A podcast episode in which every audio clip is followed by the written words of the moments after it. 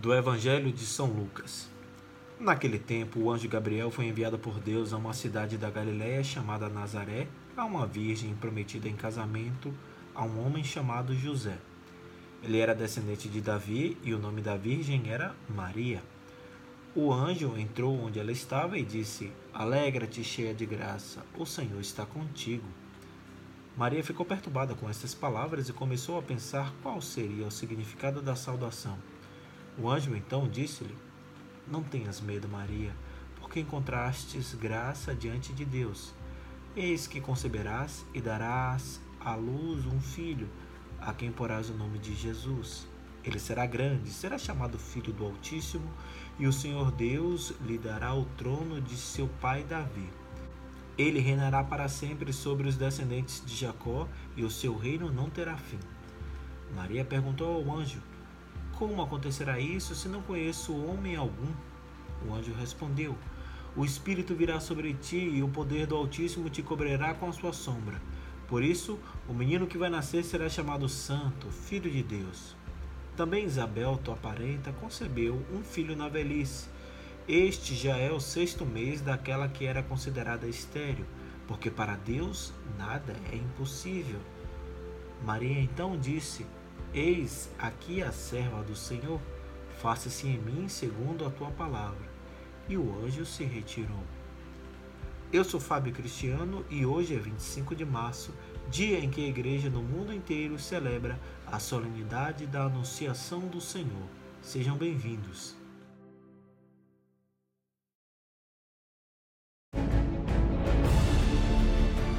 A visita do arcanjo Gabriel à Virgem Maria, quando esta se encontrava em Nazaré, cidade da Galileia, marca o início de toda uma trajetória que cumpriria as profecias do Velho Testamento e daria ao mundo um novo caminho, trazendo à luz a boa notícia.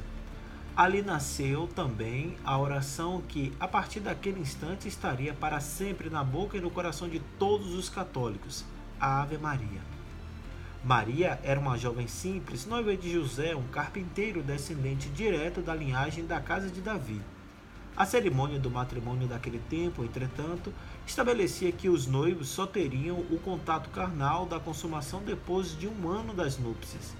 Maria, portanto, era virgem. Maria perturbou-se ao receber do anjo o aviso que fora escolhida para dar à luz ao Filho de Deus, a quem deveria dar o nome de Jesus, e que ele era enviado para salvar a humanidade e cujo reino seria eterno.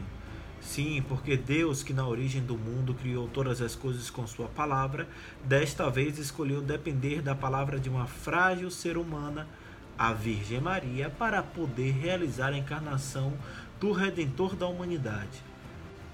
Ela aceitou sua parte na missão que lhe fora solicitada, demonstrando toda a confiança em Deus e em seus desígnios para o cumprimento desta profecia e mostrou porque foi ela a escolhida para ser instrumento divino nos acontecimentos que iriam mudar o destino da humanidade.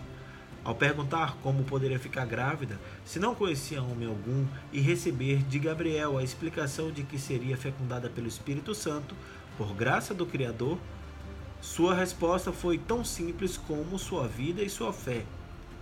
Sou a serva do Senhor. Faça-se em mim segundo a tua vontade.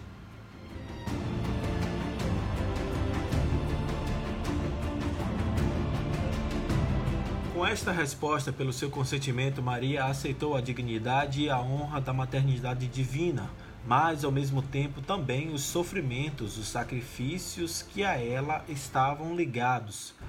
Declarou-se pronta a cumprir a vontade de Deus em tudo como sua serva. Era como um voto de vítima e de abandono. Esta disposição é a mais perfeita, é a fonte dos maiores méritos e das melhores graças. O momento da Anunciação, onde se dá a criação na pessoa de Maria como a Mãe de Deus, que acolhe a divindade em si mesma, contém em si toda a eternidade e nesta toda a plenitude dos tempos. Por isso, a data de hoje marca e festeja este evento que se trata de um dos mistérios mais sublimes e importantes da história do homem na Terra, a chegada do Messias, profetizada séculos antes no Antigo Testamento. Episódio que está narrado em várias passagens importantes do Novo Testamento.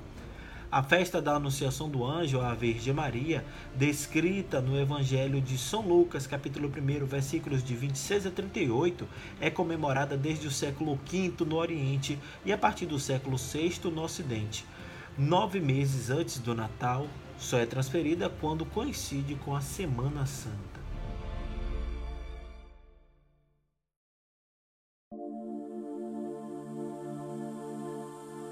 Ó Deus, quisestes que vosso Verbo se fizesse homem no seio da Virgem Maria. Dai-nos participar da divindade do nosso Redentor, que proclamamos verdadeiro Deus e verdadeiro homem, por nosso Senhor Jesus Cristo, vosso Filho, na unidade do Espírito Santo.